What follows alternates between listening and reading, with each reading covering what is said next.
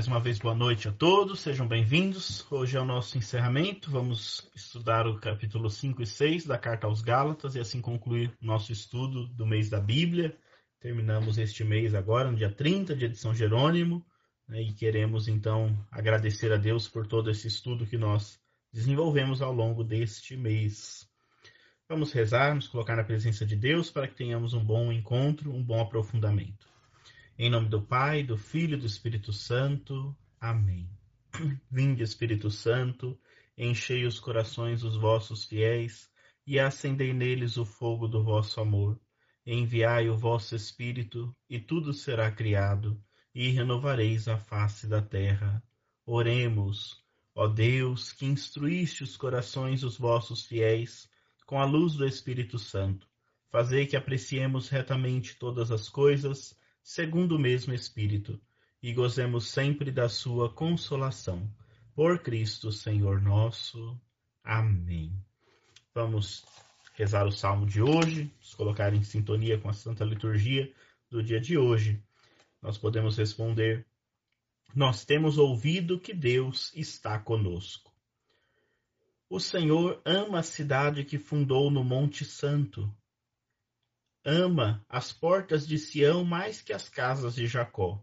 Dizem coisas gloriosas da cidade do Senhor. Nós temos ouvido que Deus está conosco. Lembro o Egito e a Babilônia entre os meus veneradores, na Filisteia, ou em Tiro, ou no país da Etiópia. Este ou aquele ali nasceu. De Sião, porém, se diz: nasceu nela todo homem, Deus é sua segurança nós temos ouvido que Deus está conosco. Deus anota no seu livro onde inscreve os povos todos. Foi ali que estes nasceram, e por isso todos juntos a cantar se alegrarão, e dançando exclamarão: Estão em ti as nossas fontes. Nós temos ouvido que Deus está conosco. Glória ao Pai, ao Filho e ao Espírito Santo como era no princípio, agora e sempre. Amém. Muito bem, meus irmãos, que bom estarmos juntos aqui de novo para a gente concluir nosso encontro. Semana passada o Douglas ficou aí fazendo a honra, fazendo as vezes, né? Estudando com vocês a segunda parte do nosso livro, da nossa carta, né? Da nossa epístola. Ele estudou então o capítulo 3 e 4, que é a parte mais doutrinal, e hoje nós vamos para a parte que trabalha alguns elementos morais e também o, a conclusão da carta, as últimas orientações que São Paulo dá ao povo do, que, que vive na região da Galácia. Então nós estamos estudando aí já desde o início do mês, desde o finalzinho do mês passado, essa carta de São Paulo. Né? Vimos que ele tem muitas cartas de São Paulo, algumas são autênticas, algumas são deuteropaulinas, Algumas a gente tem dúvida se foi ele mesmo que escreveu ou não, mas a teologia paulina vai percorrendo todo o Novo Testamento e essas cartas são trabalhos pastorais que o nosso apóstolo tem para desenvolver um contato com as comunidades que ele fundou, orientando, exortando, mostrando o caminho, corrigindo os excessos. Então ele vai escrevendo isso tudo. Nós vimos que essa carta aos Gálatas, ela tem três partes, né? O capítulo 1 e 2 é uma parte mais autobiográfica e histórica, onde ele coloca os motivos que ele está escrevendo e vai se apresentando e se defendendo de acusações de que ele não era um apóstolo autêntico. Ele se defende mostrando que ele pregou e anunciou o evangelho de Cristo crucificado e que as pessoas podem confiar nele, porque as coisas que estão dizendo é, é para, que, para afastar aquele povo do caminho do, do verdadeiro evangelho. Para isso, ele vai desenvolver toda uma argumentação, que foi na parte teológica e doutrinal, que é o capítulo 3 e 4, que o Douglas, na semana passada, conversou um pouquinho com vocês. Né? E aí ele vai apresentando toda uma, uma fundamentação para combater aquela visão dos grupos judaizantes. Então, nós vimos lá que os judaizantes são aqueles que queriam impor as práticas rituais de alimentação judaicas aos pagãos. Então eles queriam que, além de abraçar a fé em Cristo, eles abraçassem também toda a, todas as leis e costumes e mandamentos judaicos. E aí criou um conflito na comunidade que Paulo tenta resolver e ele vai escrever combatendo um pouco essa visão. Ele vai falar muito sobre o tema da liberdade, né, nós vimos, e hoje ele vai falar mais ainda no capítulo 5 sobre esse tema da liberdade. E aí vai propor a, a lei em contrapartida com o evangelho. Né? Então, a visão fechada da lei que ele vai combater e para que a gente possa entender a vivência no espírito e não a vivência na carne, que também é um pouquinho do que ele vai trabalhar hoje conosco. Né? Então, isso é só uma retomadinha rápida para que a gente possa se situar no que nós hoje vamos ler, então, aqui no capítulo 5 e 6 da nossa carta aos Gálatas. Vamos lá, podem abrir a Bíblia de vocês no capítulo 5, onde nós iremos então agora fazer a leitura e seguida do, dos comentários. Então, lembrando que essa parte é a parte mais ética, vai falar um pouquinho sobre a prática moral, e depois no capítulo 6, no finalzinho, ele vai fazer a conclusão final e as últimas exortações à comunidade. Vamos lá para a nossa leitura. Capítulo 5. É para a liberdade que Cristo nos libertou. Ficai firmes e não vos deixais amarrar de novo ao jugo da escravidão. Eu, Paulo, vos digo que Cristo não será de nenhum proveito para vós se o deixardes circuncidar. Mais uma vez declaro a todo circuncidado que ele está obrigado a observar a lei inteira. Vós que procurais vossa justificação na lei, rompestes com Cristo decaístes da graça. Quanto a nós, que nos deixamos conduzir pelo Espírito, é da fé que aguardamos a justificação, objeto de nossa esperança. Com efeito, em Jesus Cristo, o que vale é a fé agindo pelo amor. Ser ou não circuncidado não tem importância alguma. Corrieis tão bem quem vos impediu de obedecer à verdade? Essa influência não pode vir daquele que vos chama. Um pouco de fermento fermenta a massa toda. Confio em vós, no Senhor, que não pensareis de maneira diferente. Porém, aquele que vos perturba, seja quem for, terá o merecido castigo. Quanto a mim, irmãos, ainda pregasse a circuncisão, por que então seria perseguido? Pois neste caso estaria eliminando o escândalo da cruz. Oxalá se mutilassem de vez aqueles que vos inquietam. Tá, aqui ele vai trabalhar um pouquinho, faz uma pausa aqui no, no versículo 12, né, onde depois ele vai falar um pouquinho mais sobre a lei, né, a partir do versículo 13.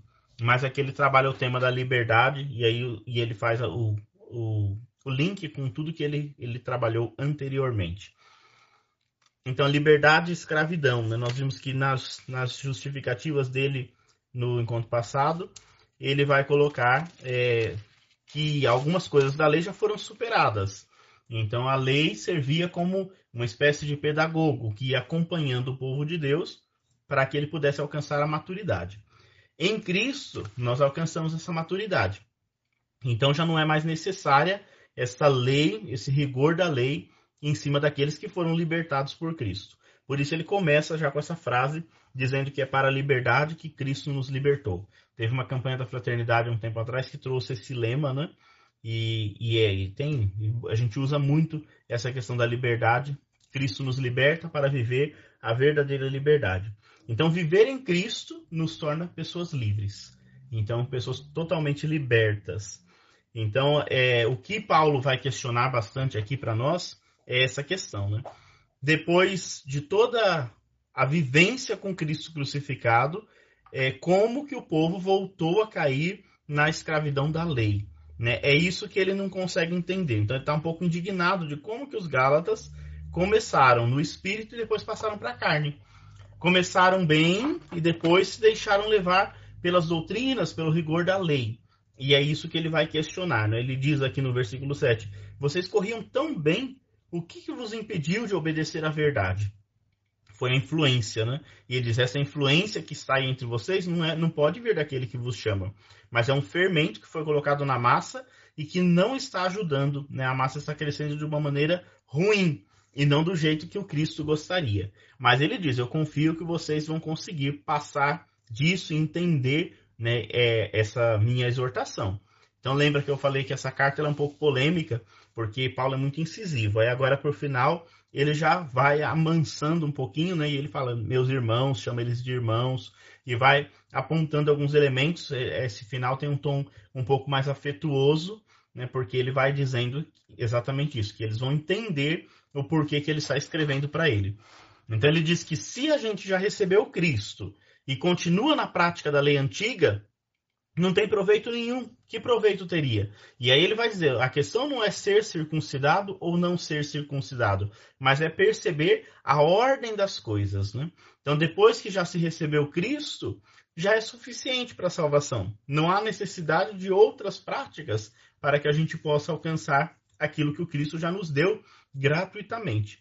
Então, e aí ele vai dizer né, que muitos acusam ele de, de, de estar vivendo isso. Ele disse, se ele estivesse pregando o judaísmo, ninguém estaria perseguindo ele. A perseguição a ele vem justamente porque ele está mostrando este lado de Cristo, a lei de Cristo, que é uma lei que educa para a liberdade, mostrando alguns elementos que superam, que ultrapassam aquele rigor da lei que o povo tinha.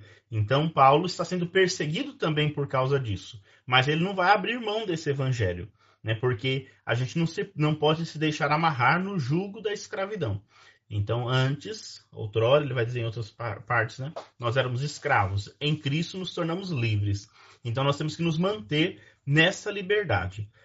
E aí, aqui a gente abre uma discussão né, sobre esse, esse tema da liberdade. É um tema muito caro ao cristianismo, muito importante para nós, né? Viver a liberdade. Depois, em outra passagem, ele vai dizer que a liberdade não é libertinagem o que é ser livre, né? Então toda a moral cristã se pauta nisso. Liberdade é, é agir com tranquilidade para, para em busca do bem. Então toda vez que a gente busca fazer o bem, que a gente busca a justiça, o amor, a gente está vivendo a nossa liberdade. Fazer o mal nunca é liberdade. Aí muitos vão dizer, né, é um, uma contradição, como é que pode, né? Porque às vezes a gente acha que ser livre é fazer o que a gente quer, do jeito que a gente quer. Mas fazer as coisas do jeito que a gente quer, na hora que quer, sem pensar, sem medir consequências, na verdade não é liberdade, é, é uma irresponsabilidade. Porque toda ação traz junto de si né, elementos e consequências daquela ação. Se nós agimos inconsequentemente, nós vamos ter então problemas, dificuldades que vão ser fruto dessa inconsequência. Então, as atitudes do cristão, elas têm que ser pautadas na liberdade. Cristo nos libertou para sermos livres. Todas as vezes que a gente opta pelo mal, que a gente opta por fazer o que é errado, a gente cai, a gente decai novamente na escravidão. Então, o bem é a única coisa que liberta. A justiça, o amor, é a única coisa que verdadeiramente liberta. Se nós não estamos abertos a fazer o bem, a gente acaba se tornando escravo do mal, do erro, das coisas ruins que existem no mundo. Né? Então, isso é mais ou menos fácil a gente entender. A liberdade cristã sempre é entendida pra, como, como esse elemento, né? que nos propõe, que nos impulsiona na prática do bem. Então, a prática do bem é a liberdade. Né? Ser livre é poder fazer o bem. Ser livre é poder amar, servir, caminhar, fazer as coisas de cabeça erguida. Todas as vezes que a gente perde essa dimensão, a gente está perdendo a nossa liberdade. Então, fazer o mal não é uma opção para o cristão. Porque fazer o mal é uma opção que nos leva para o caminho do erro, nos leva para o caminho da escravidão. Então, só para a gente entender, né? quando a gente faz o bem, a gente anda de cabeça erguida, sem se esconder. Você fez o mal, você começa a mentir, você começa a se esconder das pessoas, porque o mal vai nos aprisionando. O mal, ele, ele não, não gera em nós é, tranquilidade, paz, ao contrário ele vai nos amarrando, né? ele vai nos acorrentando. Então, o mal é algo que sempre escraviza o ser humano. O ser humano que viveu, que se encontrou com Cristo, ele encontrou essa liberdade. Então, para agir conforme a consciência, para tra trabalhar, evangelizar, mostrar o caminho. Nós temos que abraçar essa liberdade cada dia mais. Né? O que que Paulo, então, questiona tanto e se decepciona com a comunidade? É porque eles não estão achando que o batismo recebido é suficiente para a salvação. Então, o que os judaizantes, no fundo, estão ensinando é isso, né? que o batismo que foi recebido não é suficiente. Então, antes de ser batizado, eles precisam praticar todas as leis. Mas aí Paulo vai dizer: Mas para quê? Se uma vez nós já recebemos o batismo, nós já recebemos o Cristo, nós já não precisamos de mais nenhuma outra prática, de nenhum outro elemento, né? Porque isso tudo já ficou em segundo lugar. Já é suficiente. Então existe um desvio né, aqui na comunidade que saiu da verdade do Evangelho de Cristo crucificado para aceitar coisas secundárias até contraditórias, né? Então aqueles elementos que Jesus já no Evangelho, Jesus na sua prática, na sua pregação, já havia combatido acepção de pessoas, os elementos do puro, do impuro, aqueles elementos todos que eram tão trabalhados e que Jesus já tinha combatido, muitos agora estão abraçando. Aqui fica fácil da gente entender um pouco a nossa prática também cotidiana, os nossos trabalhos. Às vezes é bem isso, no mundo secularizado que a gente vive, ou, sobretudo, no mundo de sincretismo que nós temos, até que ponto nós também achamos que o nosso batismo e a nossa fé é suficiente para a gente receber a salvação e ser feliz. Porque às vezes somos batizados, somos cristãos, católicos, mas diante da primeira dificuldade a gente já recorre a mil situações para que a gente possa então é, ter um conforto maior. Às vezes a gente também não acha que é suficiente o nosso batismo. Né? Então lá na comunidade nascente, na né, comunidade primitiva, já acontecia esse problema, que continua até hoje, e é algo que a gente precisa um pouquinho combater. Tá aqui a gente refletir um pouquinho, né? Até que ponto eu considero também o meu batismo suficiente para minha salvação?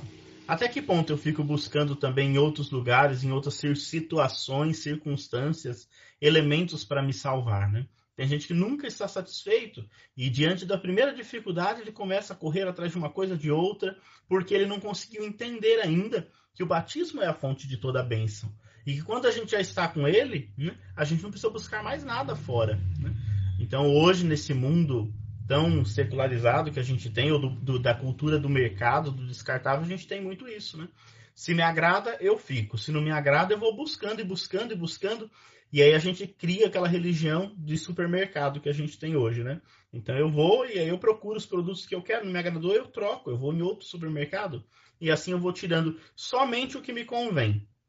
Mas até que ponto que isso constrói o reino pelo qual Jesus derramou o seu sangue? Né? Então, somente o que me convém Hoje a gente está muito nesse mundo assim. Como é difícil a gente trabalhar essas questões, né? Então a gente não quer ouvir um não, a gente não quer ser corrigido. Diante da primeira correção, a gente já ataca. Né? Ataca que seja quem for. É o bispo, é o padre, é a liderança, é a igreja que não presta, eu já vou atrás de outra, porque a gente quer ouvir somente aquilo que nos agrada, somente aquilo que, que, que vai nos fazer um bem momentâneo lá na comunidade aos Gálatas estava um pouquinho assim. Né? Então, essa dificuldade. E agora, quando Paulo percebe que eles estão renunciando à cruz de Cristo para viver outras coisas, né? então é a, a, vivência de uma igreja sem a cruz, que, que Paulo não consegue. Né? Paulo desenvolve muita teologia da cruz. Não dá para viver o cristianismo sem a cruz. A cruz faz parte da caminhada cristã. Então a gente prega o evangelho, a boa notícia de um Jesus, de um Cristo que foi crucificado. Porque a cruz tem todo um, um significado, um aprofundamento de vida, porque ela é um projeto de vida que enfrentou as estruturas é, de erro, de maldade, de escravidão.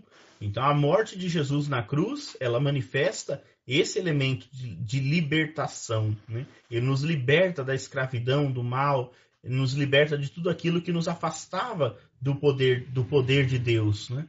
Então, a gente poder entender isso, né? É, e trazer isso para a nossa vida é muito importante. Aí, quando a gente entende isso, a gente vai compreender que as dificuldades na comunidade elas existem, mas se a gente colocou o evangelho no centro, elas não são motivo para a gente se desesperar. A gente vai conseguir caminhar e vai conseguir reencontrar o caminho. Agora, quando a gente tira o evangelho de Cristo e a gente só busca as facilidades do mundo, Aí a gente falseou o evangelho, a gente vendeu o evangelho, a gente trocou o evangelho por uma verdade secundária ou até mesmo por uma mentira. Então, e é isso que Paulo está questionando muito, né? Então, se a gente busca, e é isso que ele está dizendo aqui, a justificação da nossa vida nas leis, então para que serviu o sacrifício de Cristo? se as leis e as práticas né, da, da, lei judaica são mais importantes e são elas que vão nos justificar, são elas que vão nos salvar, então Cristo morreu em vão. Para que, que ele morreu então? Por que, que ele enfrentou tudo aquilo? Se, no fundo, o que traz, traz a salvação é a lei. E aí ele vai dizer, não, não é a lei. Né? Então a gente precisa, não precisamos mais observar aquela lei, sobretudo a prática. Ele diz, agora não, importa se é circuncidado ou não. Né? O que a gente precisa é romper isso tudo, porque senão a gente decai da graça. E a gente trabalha uma cultura do mérito. Então a dinâmica do mérito. A gente faz a coisa para ter um mérito em troca. Meio que a gente está pagando a nossa salvação. E no cristianismo não, não existe pagamento pela salvação, porque a salvação é graça. O termo já vem para dizer isso, né? O Cristo nos deu isso gratuitamente. Então a gente tem que buscar se conduzir, deixar-se conduzir pelo Espírito, ele diz no versículo 5.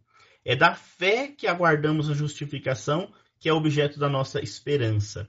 Então é a fé, é a graça, é viver no Espírito que nós temos que buscar. Porque o que vale hoje é o versículo 6, ele é bonito, né? O que vale hoje é a fé agindo pelo amor e não ser circuncidado ou não. Isso já não tem mais importância. Então, o que vale para nós é uma fé que age pelo amor. Aí a gente vai entender, se ela age pelo amor, existe uma dinâmica aqui normativa também, né? Porque existe um, uma condução da vida mas não é mais a lei pela lei. Não é a lei que nos justifica, não é a lei que nos salva. A lei vazia, a lei em si é, está morta. É? é a fé que vivifica os elementos da prática cristã. Então é a fé que nos leva a agir pelo amor. Então o amor que é a ação, que se transforma em ação. Mas o que nos salva é a fé é abraçar o projeto de Cristo. Isso é o projeto salvífico, né, que nos é dado gratuitamente. Então a gente abraça a fé em Cristo e aí a gente vai, claro, que vai transformar a nossa vida, a nossa vivência a partir desse projeto que nós assumimos. Então, quem abraçou Cristo tem agora uma maneira como vai viver, mas ele não é escravo dessa maneira, não é uma lei que cai de cima para baixo e que é difícil de viver, não são as práticas que nos salvam, né? Então, nesse sentido, a circuncisão é uma marca no corpo, mas não significa ter uma marca no, no corpo que você está salvo, né? Isso daí seria só a lei, a prática da lei. Como nós também temos que tomar cuidado, né? Às vezes a gente tem as leis da igreja e a gente acha que basta seguir as leis cegamente já está bom. Mas não, não, é, não, não podemos nos limitar a ficar na lei. Jesus vai dizer no, no Evangelho que se a nossa lei, a nossa justiça não é maior do que a dos fariseus e dos mestres da lei, é, não, não adianta de nada. Né? Então a nossa justiça tem que ser maior. Então, e aí ele nos ensinou lá no capítulo 5, 6, em diante de Mateus, ele fala das leis, né? A gente ouviu dos antigos de um jeito, mas a gente precisa interpretar agora de uma maneira nova, para que a gente possa viver a vida nova que Cristo nos deu. Então a gente devemos tomar cuidado, né, para que a gente não, não decaia em práticas que nos escravizam, ou pior ainda, escravizam os outros. Então, às vezes, a prática é tão dura que a gente vai impondo tantas situações às pessoas que vai afastando as pessoas do caminho da liberdade, da verdadeira liberdade cristã. Então é muito forte isso, né, da gente poder meditar sobre essa questão da liberdade para que a gente possa viver com tranquilidade, né? Se a gente vive o amor, se a gente vive essa liberdade, nós caminhamos tranquilos. Se a gente coloca outros elementos que não fazem parte do verdadeiro evangelho de Cristo crucificado, a gente vai se escravizando, a gente vai se acorrentando, né? Então é assim, Cristo nos libertou, tirou as, as amarras, as correntes de nós, mas às vezes em algumas práticas a gente vai pegando as correntes de volta. A gente está tão acostumado que a gente quer viver amarrado e acorrentado em tantas e tantas situações. Né? Então a gente tirar na nossa cabeça essa ideia de escravidão, né? para que a gente possa viver a liberdade para nós e libertar tantas pessoas que ainda estão sob o jugo da lei, sob o jugo das injustiças, sob o jugo da maldade que ainda existe no mundo. Então, se a gente for olhar exatamente isso, né? a maldade do mundo vai nos acorrentando. Cristo veio para nos dar a liberdade. O verdadeiro cristão é aquele que tira as correntes, não que põe mais correntes. Então, o verdadeiro cristão vai ajudar o Cristo a continuar o seu projeto, libertando os corações que ainda estão acorrentados. Então, né, é para a liberdade que Cristo nos libertou. Então, nós viemos quebrar correntes e não por mais correntes. Então, a gente toma muito cuidado com essas práticas, né, que às vezes vai nos fechando no mundinho. E aí a gente vai se tornando como os judaizantes que são tão apegados à lei que acabam impondo pesados fardos nas costas das pessoas, mas eles mesmos acabam não vivendo. Mais para frente, Paulo vai fazer essa crítica dizendo para eles, né? Eles são circuncidados, mas não vivem a lei de Moisés como deveria viver. Então, mas querem impor para os outros, porque é sempre mais fácil a gente impor para o outro do que a gente mesmo viver. Então, ficar sempre atento com isso, né? E aí lembrar, nossa medida é essa, é uma fé que age pelo amor, a liberdade de nos tornarmos irmãos uns dos outros, não precisarmos mais viver sob aquele peso, sob aquele fardo da lei. Antes nós éramos escravos. Antes a morte dominava sobre nós. Cristo enfrentou essa morte para que nada mais possa dominar sobre nós. Então agora a gente vive sobre o reino de Cristo, que está pautado no amor, que é a única lei que verdadeiramente conta, que verdadeiramente vale a pena. Então a gente trazer esse elemento dentro de nós é muito importante. Tá? Então a gente não se desviar dessa verdade de Cristo, né? não deixar o que é essencial por elementos secundários. É, Paulo trabalha muito essa, essa questão em vários outros lugares. Né? Na carta aos Coríntios, no capítulo, na primeira carta aos Coríntios, no comecinho, ele fala também sobre isso, muito parecido. Né? Então, 1 Coríntios 1, 22 a 23, ele diz assim: Pois tantos judeus pedem, né, ele está falando um pouquinho sobre essa dinâmica da lei. Ele fala: tanto os judeus pedem sinais como os gregos buscam sabedoria. Nós, porém, proclamamos Cristo crucificado, escândalo para os judeus e loucura para os pagãos. Então é esse elemento que ele dizia aqui. Né? Ele também é perseguido porque os judeus consideram a cruz um escândalo. Os, o, os pagãos consideram uma loucura. Né? E nós anunciamos justamente essa loucura e esse escândalo. O Cristo que, que crucificado deu sua vida e dando sua vida nos garantiu uma vida eterna. Então é isso que nós anunciamos e nós, nos pro, nós proclamamos. Então aquilo, e aí ele diz, né, pois aquilo que é loucura de Deus é mais sábio do que os homens, e o que é fraqueza de Deus é mais forte do que os homens. Então a gente se gloria na cruz de Cristo. Em, muitas, em outra passagem ele vai dizer exatamente isso, né? Que se, se tem algum motivo para se gloriar, é na cruz. Né? Então esse é o nosso motivo de honra e de glória. Não é nos, poderi, nos poderes desse mundo e nem nas práticas da lei, né? nem nas práticas rituais, nem nos elementos exteriores. O motivo de nossa alegria é a cruz. Então é, é o cristão não pode perder isso de, de vez, né? Então a gente não pode eliminar o escândalo da cruz. Foi um escândalo, né, o Messias morrer ali crucificado, mas é através disso que ele garantiu que o seu projeto se tornasse eficaz, verdadeiro e continuasse. E nós continuamos anunciando esse mesmo escândalo da cruz, né? porque a partir dele nos veio a salvação. E aí ele, aí ele fica bravo no versículo 12, né? E a gente vai prosseguir. Ele diz: Oxalá se mutilassem de vez aqueles que vos inquietam. Então eles insistem tanto em fazer a circuncisão em vocês, né? Eles, né, quem dera que eles se mutilassem de vez, que eles se afastassem, né? Porque quem vem causar o mal na comunidade deve, deve ser banido, sim, da comunidade. Porque ele vem para destruir, vem para escandalizar, vem para impor julgos e pesos que o Senhor já tirou. Né? Então a gente tem que tomar muito cuidado para que nós não sejamos esse tipo de gente, esse tipo de povo. Né? Vamos andar mais um pouquinho. Agora ele vai falar sobre, vai continuar fazendo na sua argumentação e vai falar então que lei que vale. Bom, porque ele fala, ele está batendo tanto na lei, né? Que a lei já não serve mais. Mas então quer dizer que a liberdade cristã é viver sem nenhuma lei?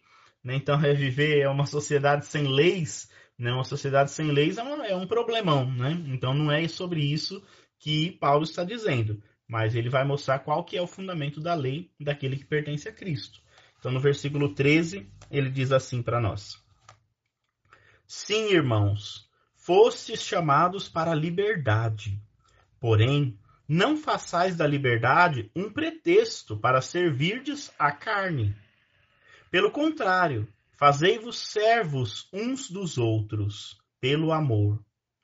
Pois toda a lei se resume neste único mandamento: amarás o teu próximo como a ti mesmo. Mas se vos mordeis e vos devorais uns aos outros, cuidado para não serdes consumidos uns pelos outros.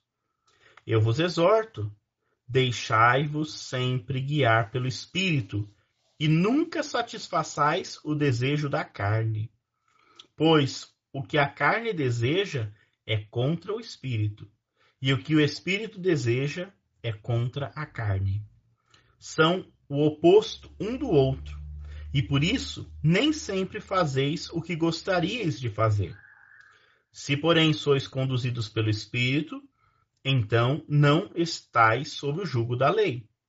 São bem conhecidas as obras da carne: imoralidade sexual, impureza, devassidão, idolatria, feitiçaria, inimizade, contenda, ciúmes, iras, intrigas, discórdias, facções, invejas, bebedeiras, orgias e outras coisas semelhantes. Eu vos previno, como aliás já o fiz.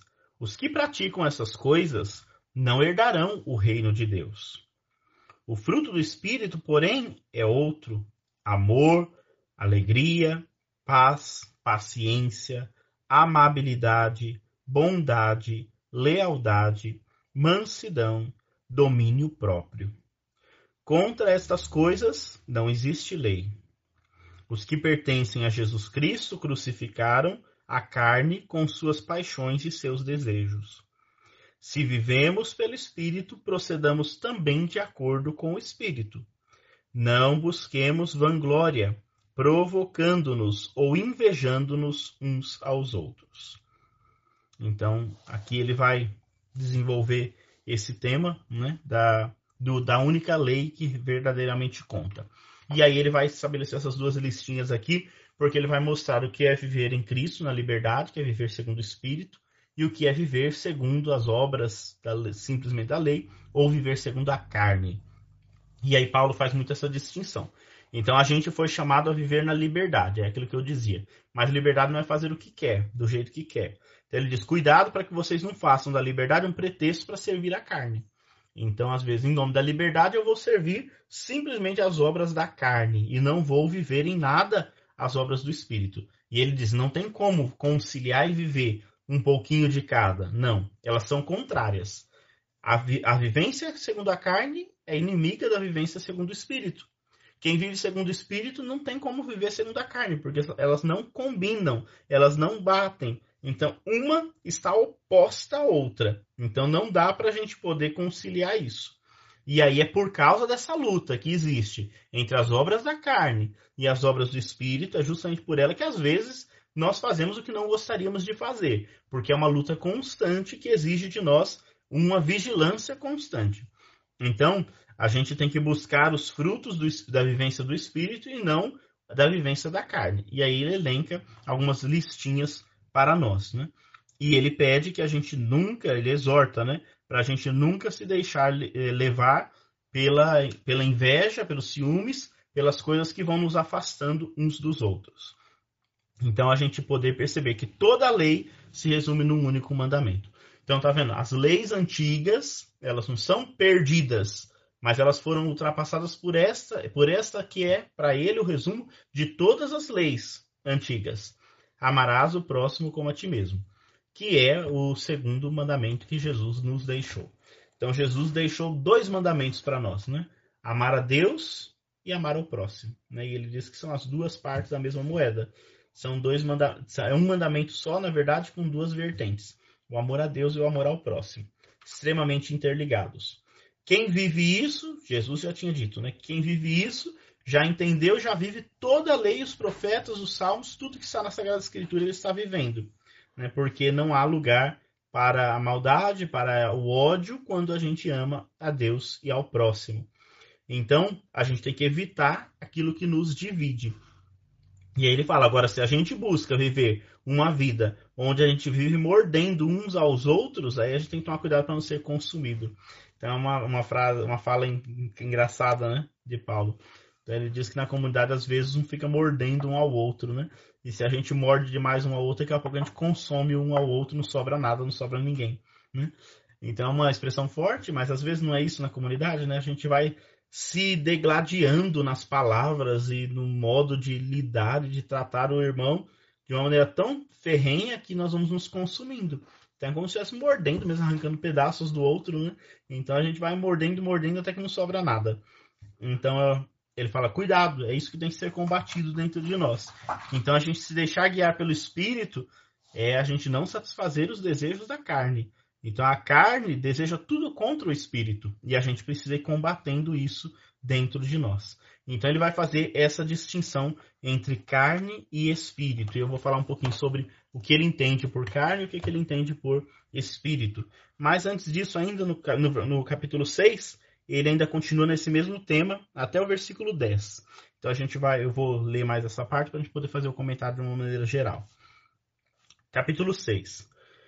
Irmãos, no caso, no caso de alguém se surpre ser surpreendido numa falta, Vós que sois espirituais, corrigiu em espírito de mansidão.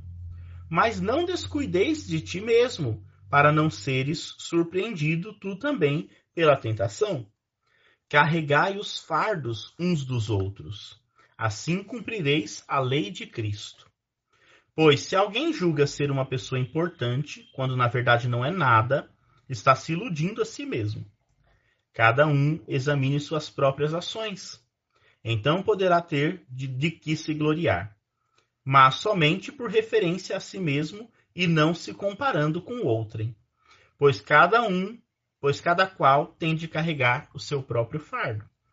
Aquele que recebe o ensinamento da palavra, torne quem o ensina participante de todos os bens. Não vos iludais, de Deus não se zomba. O que alguém tiver semeado, é isso que vai colher. Quem semeia na sua própria carne, da carne colherá a corrupção.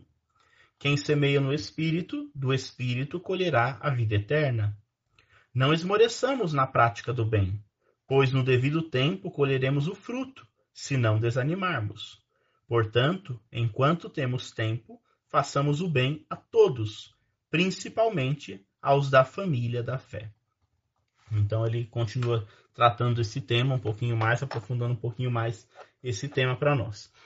Vamos lá, o que, que ele entende quando ele está falando de carne, quando ele está falando de espírito? Né? Então, a carne é, são todos esses elementos do, do instinto egoísta, né? Então tem quatro sentidos que o Novo Testamento usa com relação à palavra carne, né? Então a palavra carne grega. Então, primeiro, a carne pode ser toda a humanidade.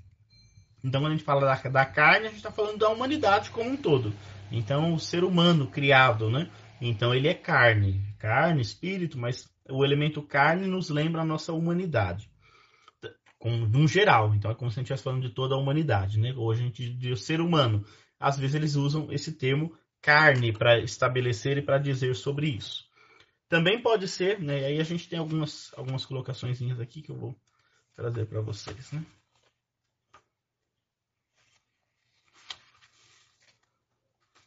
Muito bem. Ó, em outras passagens, né, Paulo vai dizer, para a gente entender, quando ele usa carne como toda a humanidade. Então ele diz assim: Nós somos judeus de nascimento e não gentios pecadores. No entanto, sabemos que o homem não é justificado pelas obras da lei, mas pela fé em Cristo. Porque pelas obras da lei ninguém será justificado. Então, quando ele fala aqui das obras da lei, ele fala pela carne ninguém será justificado. Então ele está falando da humanidade como um todo, né? a condição humana, que é uma condição pecadora e fragilizada. Depois ele trata também, em alguns momentos, ele fala, usa carne como corpo humano. Então, quando ele diz lá, por exemplo, e já não sou eu que vivo, é Cristo que vive em mim. E a vida que agora vivo, vivo na carne. Eu a vivo pela fé no, no Filho de Deus que me amou e se entregou por mim mesmo. Então, viver a fé agora na carne é viver no próprio corpo. Então, no nosso corpo mortal, nós vivemos a fé. Então, é nesse corpo que aqui está, a gente vai vivenciar a fé, né? Então, também ele usa nesse sentido, né? Esse corpo, essa carne, é a totalidade do ser humano. Então, o nosso corpo físico que deve ser também para a honra e glória de Deus e não para as obras carnais. Aí ele vai usar a carne em outro sentido. Também a carne como uma matéria física, o sujeito da circuncisão, ele usa em algumas vezes, né? Então, quando ele fala para a gente não se vangloriar na carne, ele está dizendo não se vangloriar naquilo que marca a pele, marca a carne humana. Então, a matéria física do corpo, mas, sobretudo, esses sinais, essas coisas que são visíveis. E aí aqui ele usa muito ligado a questão da, da carne com a circuncisão mesmo. E na circuncisão uma marca, um sinal na carne. Né? E aí alguns se gloriam desse sinal simplesmente na carne. E ele diz, mas não é na carne que a gente tem que se gloriar, né? Porque isso é o de menos. Se a gente tem um sinal ou não ali na nossa pele, não é isso que vai indicar que realmente nós estamos trilhando o caminho, porque pode ser só um sinal exterior e aí ele não tem significado nenhum. E o sentido que está agora, esse que a gente acabou de ler, é o sentido da natureza humana pecaminosa. Então, o elemento pecaminoso, que é a vivência segundo a carne. E é quando ele fala de viver segundo a carne, é sempre um contraponto a viver segundo o espírito. Aí, essa natureza pecaminosa, que traz para nós sempre um instinto egoísta. Então, um instinto egoísta que vem e que nos afasta do caminho do Senhor. Então, é isso que se entende como carne. E aí, ele cita e ele elenca alguns elementos que, que, que trazem esse, essa carne, né? Então, ele diz que a gente já conhece muito bem o, o que é aqueles que vivem segundo a carne. E são bem conhecidas as obras da carne, né? Então, aí ele cita imoralidade sexual, impureza, devassidão, idolatria, feitiçaria, inimizade, contenda, ciúmes, intrigas, iras, discórdia, facções, invejas, bebedeiras, orgias e outras coisas semelhantes.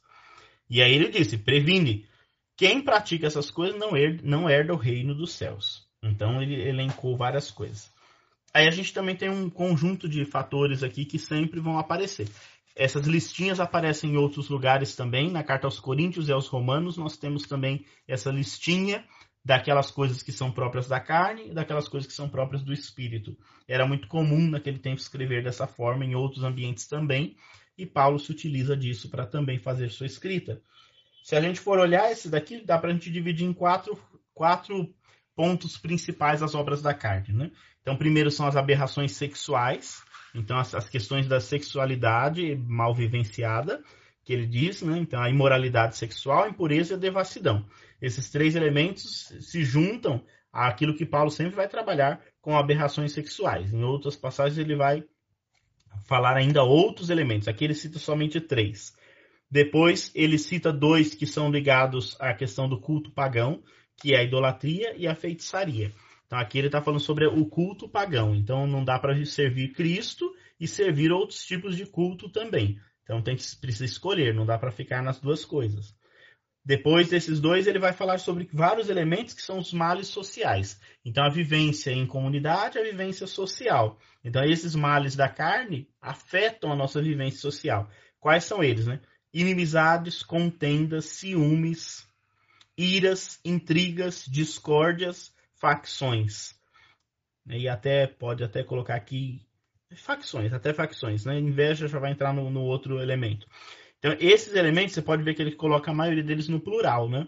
Iras, intrigas, discórdias, facções, né? Então, inimizades. Então, sempre no plural, porque são os males sociais que tendem a acontecer mais de uma vez na nossa vida. Então, quantas vezes essas coisas aparecem dentro de nós? Então, são elementos que tendem a se repetir e que a gente precisa estar constantemente combatendo.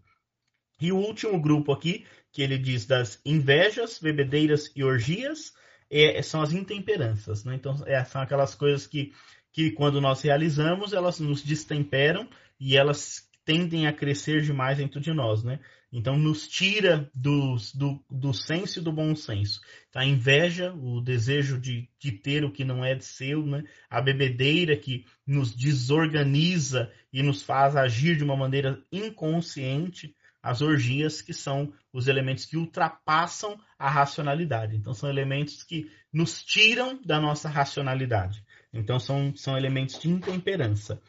Essas são as obras, eles são muito bem conhecidas de todos nós e a gente precisa tomar muito cuidado para que elas não dominem sobre nós. Porque a lei completa está no mandamento do amor ao próximo. E se a gente vai amar ao próximo, a gente não pode cultivar essas obras do Espírito dentro de nós. Então a gente toma muito cuidado para que essas obras não dominem sobre nós, mas o que vem a dominar sejam as obras do Espírito, são as, as ações do Espírito. E aí o que é que ele entende quando ele fala de Espírito aqui para nós, né? Então, Espírito a gente precisa entender que tem o termo grego, o, o termo hebraico, que é ruá.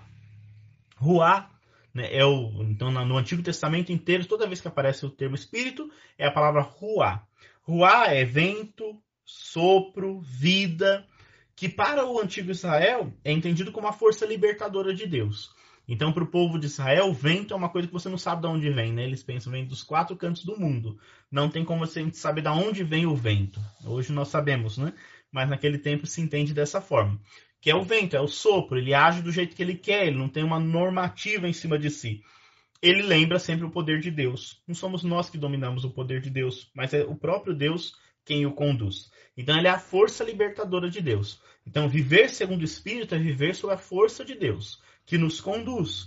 No Novo Testamento está tudo escrito em grego, né? E aí, mas mesmo assim o termo pneuma vai trazer essa mesma carga. É o sopro, é o vento libertador, é a vida que tende a prevalecer, né? Então o Espírito é, é vai nos mover para viver segundo a obra de Cristo, segundo a vida de Cristo. Então o Espírito nos leva para essa dimensão. E aí, viver segundo o Espírito é viver a prática do amor. Então, aqui ele coloca pouco, poucos frutos, né? mas ele diz que o fruto principal é o amor, a alegria, a paz, a paciência, a amabilidade, bondade, lealdade, mansidão, domínio próprio. Esses elementos são frutos do Espírito. Contra esses elementos não existe lei, porque não existe lei que vai falar sobre o amor, sobre a alegria, sobre a paz, ou existe. Então, não é a lei que domina isso daqui. Isso aqui pertence a Cristo crucificado. E quem se crucificou com Cristo, crucificou suas paixões e seus desejos. Ele diz aqui no versículo 24. E se a gente vive pelo Espírito, a gente tem que proceder de acordo com o Espírito. Então a gente viver de acordo com o Espírito. Não buscando vanglórias ou invejando uns aos outros. Não. A gente tem que viver agora em conformidade com esses elementos que aqui estão. Então, isso é interessante, né? Então, não, não existe lei que determine que a gente tem que amar alguém, ou que a gente tem que ter paciência com alguém, ou que a gente tem que ser bom com alguém, ou que a gente precisa ter mansidão. Esses elementos, essas virtudes não, não, são, não são organizadas pela lei, elas são organizadas pelo Espírito, né? pela vivência em Cristo. Então, e aí é isso que é interessante, porque a lei de Jesus é uma lei sobre a qual não existe lei. Né? Então, é a lei do amor. E ninguém é obrigado a amar. Não existe uma cláusula da lei que diz assim: as pessoas precisam se amar. A gente diz lá que as pessoas não podem se matar. Não podem roubar umas às outras, não podem ofender umas às outras num sentido profundo, porque se torna crime, e aí ele vai ter que responder perante a lei. Mas não existe uma lei que diz assim, a gente, a gente é obrigado a amar alguém. Mas o cristão existe essa lei. Então nós somos, nós temos o dever de amar, porque Jesus deixou essa lei para nós. Na verdade, ele deixou somente essa. Né? Então é a lei do amor. E aí ele vai dizer, tá vendo? A gente não vive mais segundo aquela concepção de lei antiga, mas nós vivemos agora segundo a lei de Cristo. E qual é a lei de Cristo? É o amor. Então essa é a lei completa, perfeita. É a lei do Espírito, que não é o legalismo. Então a lei do Espírito, ela não nos conduz a um legalismo cego que às vezes gera em nós esses frutos aqui, né? Porque às vezes, em nome dessa lei pela lei, a gente vai sentindo essa inveja, esses elementos todos que ele vai colocando aqui, e a gente vai decaindo, porque às vezes a, a lei dá, abre brechas para que a gente possa decair nesses elementos todos. Então eu vivo segundo a lei, mas no entanto, eu vivo uma devassidão, eu vivo a bebedeira, eu vivo nos ciúmes, nas intrigas, nas iras, que são elementos que, por exemplo, também, né, estou cumprindo a lei, não matei ninguém, mas no entanto vivo invejando todo mundo, vivo na imoralidade, vivo na impureza. Então esses elementos que ele está dizendo, né? Aquele que se, que se escravizou pela lei, ele acha que já está bom e ele vai decaindo nessas práticas que não constroem, que não edificam, que não fazem parte do reino. Né? Então a gente tem que tomar muito cuidado com isso. E aí ele vai dizer da convivência. Nesse capítulo 6, que a gente já leu aqui um, um pedacinho, né? Ele vai falar sobre a convivência e vai dar as últimas orientações de como que deve ser a vivência daqueles que vivem segundo o Espírito, segundo Cristo crucificado. Quem se crucificou com Cristo vive como agora? Porque agora tem que viver em conformidade com essa vida nova que recebeu. Né? E aí ele diz: e quando a gente falta? Então, quando alguém faltar, a gente deve corrigir no espírito de mansidão. Mas tem que tomar cuidado, porque quando a gente corrige o outro, a gente tem que saber que também nós podemos decair naquele erro. Então é o que ele diz aqui no versículo 1 ainda, né? Ele diz assim, ó, não descuideis de ti mesmo, para não seres surpreendido tu também pela tentação. Então, quando a gente corrige alguém, a gente já corrige pedindo a Deus que a gente não decaia no mesmo erro, porque ninguém está livre de cair. naquela tentação. Então, como que a gente deve viver, né? A gente deve praticar o amor. E aí é uma primeira das orientações finais dele, né? Então ele diz no versículo 2: Carregai os fardos uns dos outros, assim cumprireis a lei de, a lei de Cristo. Então a gente carregar os fardos uns dos outros, né? É a solidariedade. Então, quem pratica o amor, a primeira orientação da prática do amor é ser solidário. Então é carregar os pesos uns dos outros como ele diz aqui para nós nesse versículo 2. Então, ser solidário, perceber que o outro está carregando um peso, alguma dificuldade, e a gente poder estender a mão. Então, a prática de quem vive segundo o Espírito é a solidariedade. Será que os judaizantes estavam sendo solidários? Não, porque eles estavam colocando um peso no, na vida daqueles que eram pagãos e que tinham abraçado Cristo porque é isso que é a crítica de Paulo, né? Eles já estavam vivendo o batismo, eles estavam vivendo a liberdade. Depois chegou esse grupo e começou a colocar outros fardos e outros pesos desnecessários nas costas deles, né? Então não houve solidariedade. Então a gente viver a solidariedade. A gente também partilhar o poder.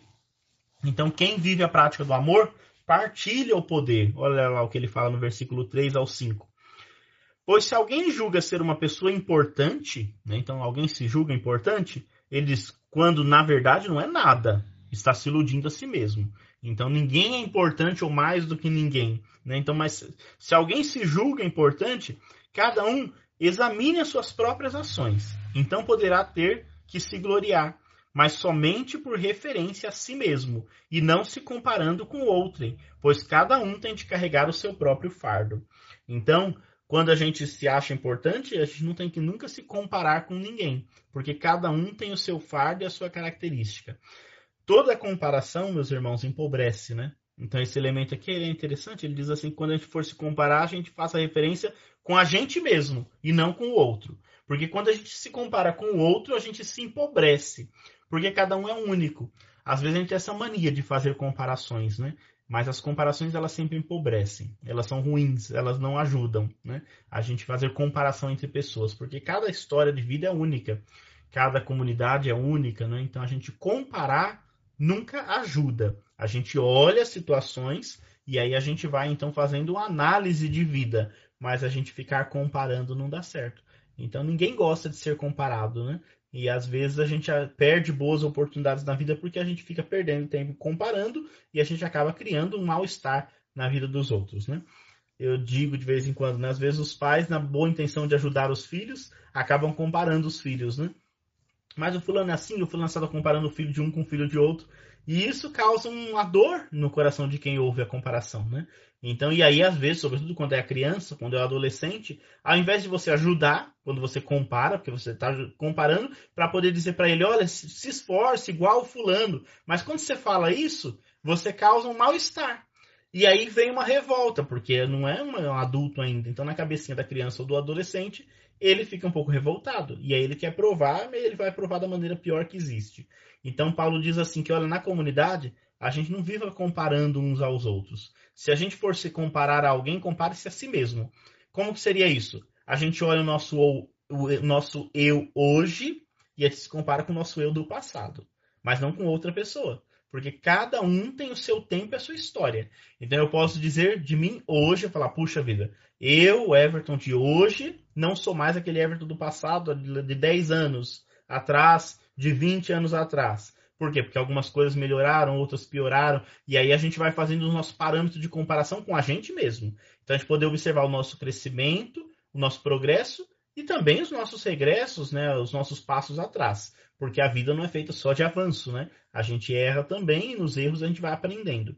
Então se a gente for se comparar, a gente deve se comparar a nós mesmos e não a outros. Então a gente tomar um pouquinho de cuidado com isso, porque cada um tem que carregar o seu próprio fardo e não o fardo de outro. Então quem vive a prática do amor, quem vive segundo o Espírito, ele pratica esse amor com gestos de solidariedade, ele ajuda as pessoas a carregarem os seus fardos, partilhando o poder. Se você se acha importante, você ajuda os outros a entenderem a sua vida, mas a gente não vive comparando uns aos outros. A gente também partilha o saber e o ter. No versículo 6, ele diz assim: que aquele que recebe o ensinamento da palavra torne quem o ensina participante de todos os bens. Então, a gente poder partilhar essas coisas com as pessoas, né? Então, quem recebeu o ensinamento da palavra tem que se tornar um profeta, um, um anunciador dessa palavra, um professor. Ele vai ensinar para que todos possam partilhar todos os bens, os bens espirituais e os bens materiais. Aqui seria a nossa missão, né? Então, para o catequista, exerce essa, essa missão aqui, né? A, a, palavra que a gente recebeu e que a gente vive, a gente quer transmitir. Não tem como a gente guardar só para nós. Então, a gente precisa partilhar essa palavra também. Né? E a gente partilha, por último, é a, a, prática contínua do bem na esperança da construção do reino. Né? Então, a última orientação está no versículo 7 ao 10, onde ele diz: Não vos iludais de Deus, não se zomba. O que alguém tiver semeado é isso que vai colher. Quem semeia na sua própria carne, da carne colherá corrupção. Quem semeia no espírito, do espírito colherá a vida eterna. Então, quem semeia na carne, corrupção, porque a carne é, se corrompe, se acaba, né? então se apodrece, não, não vai para frente. Quem semeia no espírito, semeia vida eterna. Não esmoreçamos da prática do bem, pois no devido tempo colheremos o fruto se não desanimarmos. Então, o bem tem que ser contínuo, porque a gente vai colher no tempo certo, se a gente não desanimar. Porque quem desanima e larga o caminho, não vai conseguir colher os frutos do bem. Então, portanto, enquanto temos tempo, façamos o bem a todos, principalmente aos da família. Aqui também é muito interessante. Então, ele está dizendo assim: façam bem a todo mundo, mas principalmente a quem é de perto. Aí aqui a gente até estranha, fala, nossa, mas tem que fazer o bem para todos, sem olhar a quem e tudo mais. Sim, mas às vezes a gente faz o bem para todo mundo e esquece de fazer o bem para quem está ao nosso redor. A gente fala de Deus para todo mundo e a gente esquece de viver Deus na nossa própria família, na nossa própria comunidade. A gente fala tanto de paciência e caridade com as pessoas de fora, mas a gente não tem paciência com as pessoas que estão dentro da nossa casa. A gente não tem paciência com as pessoas que estão na nossa própria comunidade. Então a gente olha, a gente quer moldar a nossa comunidade conforme o que a gente deseja. Então é, o exercício da paciência aqui, né? Então faça o bem a todos, principalmente aos da família da fé. Então faça o bem principalmente também na sua comunidade. Então isso aqui serve muito para nós, né? Então a gente ter paciência dentro da nossa comunidade, dentro dos nossos irmãos de fé, porque senão é, a gente acaba dando conta do testemunho. A gente faz o bem, a gente ajuda pessoas distantes, mas a gente não é capaz de ajudar a pessoa que está ao nosso redor, ao nosso lado. Então, ficar atento a isso, né? A prática do bem tem que ser contínua, tem que ser perseverante, a gente não pode desanimar de fazer o bem, a gente tem que viver fazendo o bem para a gente construir o reino, nessa esperança de que quem vai fazer o fruto germinar é Deus. Então a gente espera, né? a gente semeia no espírito e espera os frutos do espírito. Se a gente semear na carne, mais cedo ou mais tarde, os frutos da carne também vão brotar. Mas os frutos da carne são corrupção. Então não vai para frente, né? Não nasce com vida, morre, né? Os frutos da carne levam à morte. Os frutos da vida, os frutos do espírito, é o que conduzem a vida aqui nesse mundo e a vida eterna também. Né? Então a gente fica atento com essas práticas. Então, quando ele está falando contra a lei, ele está falando daquele legalismo. Mas existe a lei de Cristo. E a lei de Cristo é essa que nós acabamos de ouvir, né? que é essa vivência da fraternidade, da solidariedade, da paciência, da mansidão na vida da comunidade, de partilha, porque ser comunidade é viver essa partilha de uma maneira muito plena. Então a gente viver a partilha cada dia mais. Né? E aí ele dá a conclusão final e a saudação final da nossa carta, né, para a gente poder concluir o nosso encontro. Né, no versículo 11 até o 18, ele se despede da comunidade e ele diz aqui, né? Versículo 11: Vede com que grandes letras eu vos escrevo de próprio punho. O que os que desejam destacar-se no plano da carne, esses é que vos obrigam à circuncisão, unicamente para não serem perseguidos por causa da cruz de Cristo. Pois nem eles mesmos, que são circuncidados, observam a lei, mas querem que vos circuncideis para terem na vossa carne de que se gloriar. Quanto a mim, que eu me glorie somente da cruz de nosso Senhor Jesus Cristo por ele o mundo está crucificado para mim, como eu estou crucificado para o mundo. Ser ou não ser circuncidado não tem importância. O que conta é ser nova criatura. E para todos os que seguirem esta norma, como para o Israel de Deus, paz e misericórdia. Doravante, que ninguém me moleste, pois eu trago em meu corpo as marcas de Jesus. Irmãos, a graça de nosso Senhor Jesus Cristo esteja com o vosso espírito. Amém. Assim, Paulo conclui sua carta, trazendo de novo esse elemento, né? Então, é, essa chateação, e ele diz agora chega, que ninguém mais me moleste, né? Porque Paulo é um judeu convicto, um fariseu circuncidado. Ele diz, mas eu não me glorio de ter sido circuncidado e ter uma marca física em mim. Não é nisso que eu me glorio. A única coisa que eu me glorio é na cruz de Cristo. Esse é o motivo de glorificação. É na cruz. Porque na cruz de Cristo eu fui crucificado para o mundo e eu crucifiquei o mundo para mim. Então, no mundo, para mim, já não tem mais valor, não tem importância. De agora em diante, eu trago-se no meu corpo as marcas de Jesus. E quais são as marcas de Jesus? Essa lei do amor, essa vivência, essa entrega, essa partilha, esse serviço. Essas são as marcas que nós temos que trazer no nosso corpo. Não são marcas físicas, não são símbolos exteriores, são marcas que nos conduzem, nos colocam numa vivência segundo o Espírito. Então aqui também serve para nós isso. Né? E aí ele diz: aqueles que vos obrigam a, a viver segundo a carne, né? a viver segundo a lei, nem eles mesmos seguem. Eles trazem, fazem a circuncisão, mas nem eles mais estão seguindo a lei. Eles estão impondo simplesmente sobre vocês. Eles agora, eu não. Eu que teria todas as razões do mundo para colocar para vocês essas, essas leis, não as faço. Né? Porque eu sou uma nova criatura. Então, o que conta para nós, meus irmãos, é sermos novas criaturas. Não é mais o que passou. Não são as marcas do passado. Né? Nós temos que nos gloriar da marca de Cristo em nossa vida, que é a marca do amor.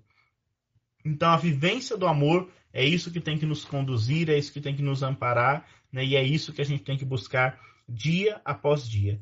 Então, se a gente tiver alguma coisa para se gloriar, também nós nos gloriemos da cruz de nosso Senhor Jesus Cristo.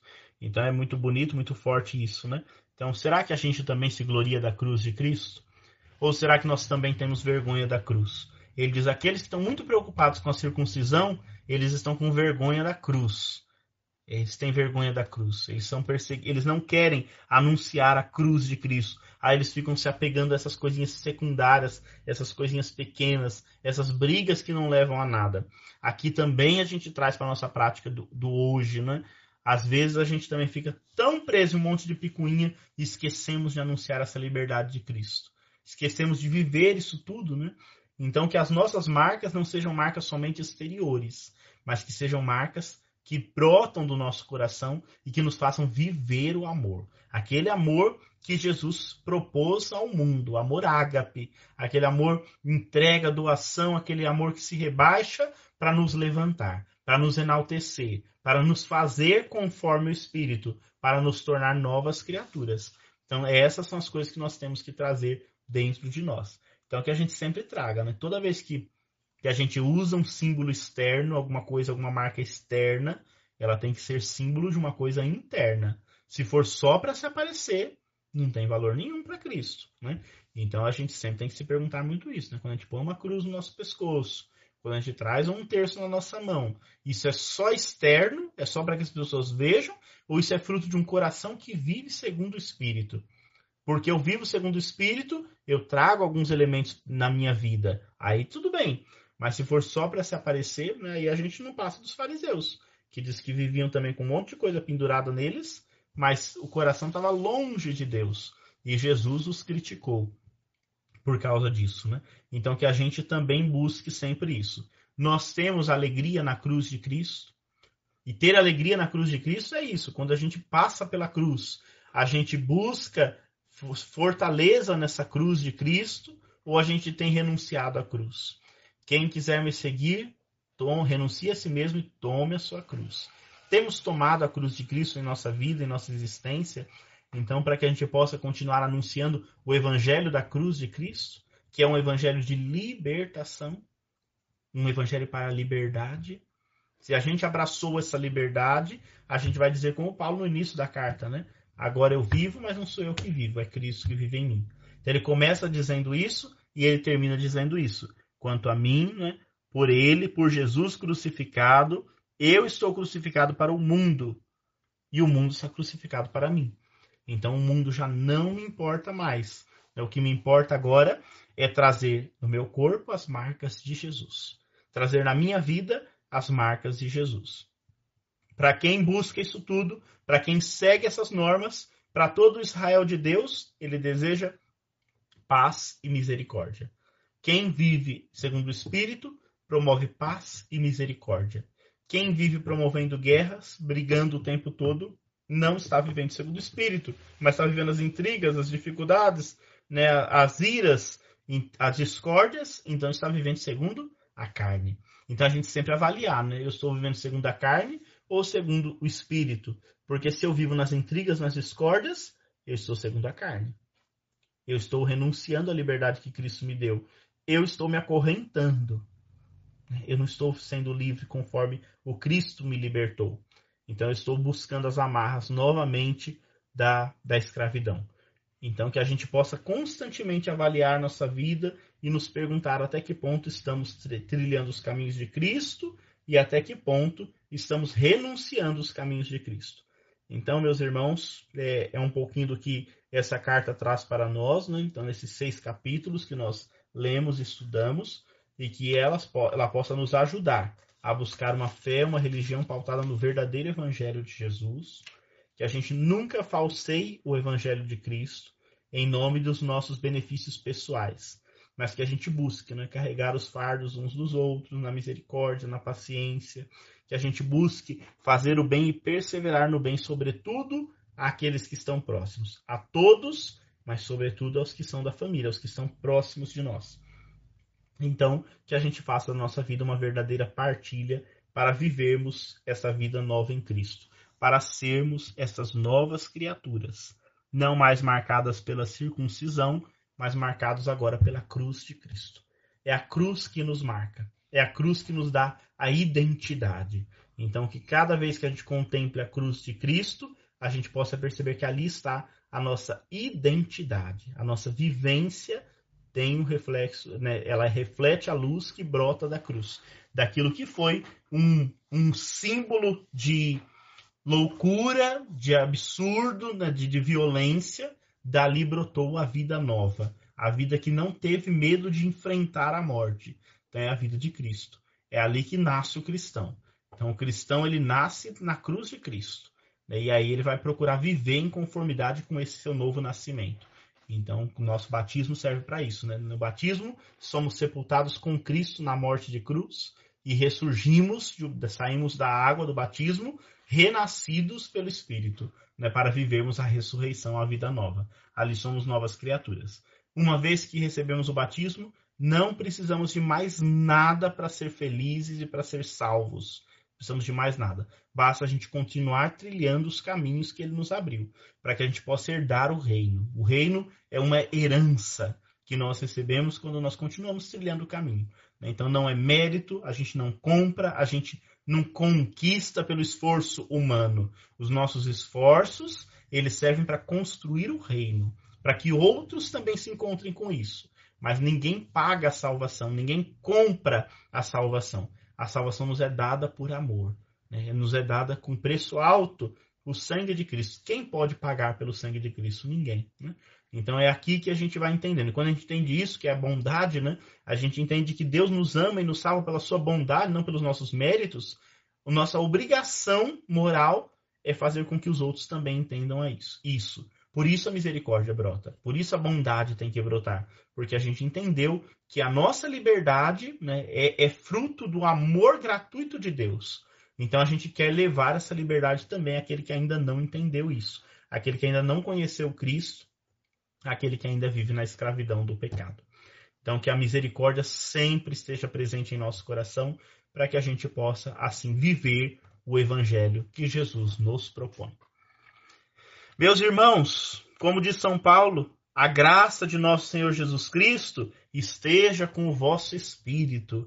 Que todos nós possamos responder amém. Que a graça esteja conosco, esteja em nosso espírito, esteja em nossa vida. Que a paz, a graça do Senhor Jesus Cristo sempre habite em nossos corações. Amém. Assim a gente conclui o nosso mês da Bíblia, mais um mês que a gente passa juntos. Agradeço muito a presença de todos, a participação de todos aí, né? Uma, uma benção a gente poder caminhar juntos mais uma vez. Concluímos o nosso mês da Bíblia, concluímos o nosso estudo da carta aos Gálatas. E aí agora, o ano que vem, a gente se encontra de novo nos estudos bíblicos.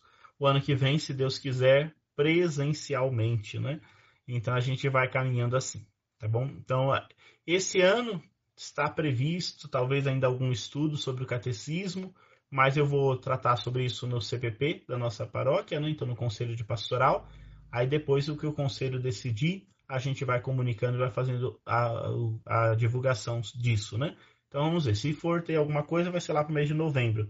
Porque agora, mês de outubro, a gente é o mês missionário, a gente tem a novena de Nossa Senhora Aparecida, um mês já cheio de muitas vivências e muita devoção, né? Então, no mês de outubro a gente dá uma pausa. Se for ter algum curso ainda esse ano, a gente faz no mês de novembro. Se não, a gente lança para o ano que vem, logo depois da Páscoa, mais um estudo bíblico aí para a gente aprofundar o nosso amor à Sagrada Escritura. Que sempre nós tragamos, tra possamos trazer em nossos corações o amor à Sagrada Escritura. Né? Quanto mais a gente conhece a palavra, mais a gente consegue com convicção passar a nossa fé. Então estudem, leiam a palavra de Deus, mesmo que seja difícil, né? Mas não desanimem de se aprofundar na palavra de Deus, porque a palavra de Deus abre o nosso coração, abre a nossa visão, para que a gente possa amar cada dia mais esse Deus que tanto nos ama. Amém? Vamos concluir então rezando a Nossa Senhora, ela que é a mulher da palavra, que pelo seu sim a palavra se tornou carne no seu ventre, que ela nos ajude a viver sempre em conformidade com a palavra. Ave Maria, cheia de graça, o Senhor é convosco, bendita sois vós entre as mulheres, Bendito é o fruto do vosso ventre, Jesus. Santa Maria, Mãe de Deus, rogai por nós, pecadores, agora e na hora de nossa morte. Amém. O Senhor esteja convosco, Ele está no meio de nós. Por intercessão da Sagrada Família de Nazaré, abençoe-vos o Deus Todo-Poderoso, Pai, Filho e Espírito Santo. Amém. Muito obrigado, meus irmãos, pela companhia nesses quatro encontros que nós tivemos. Nos encontramos em breve, se Deus quiser, para continuar o nosso aprofundamento. Deus abençoe. Um bom mês de outubro para todo mundo. Um bom mês missionário. Que Nossa Senhora Aparecida interceda por todos nós.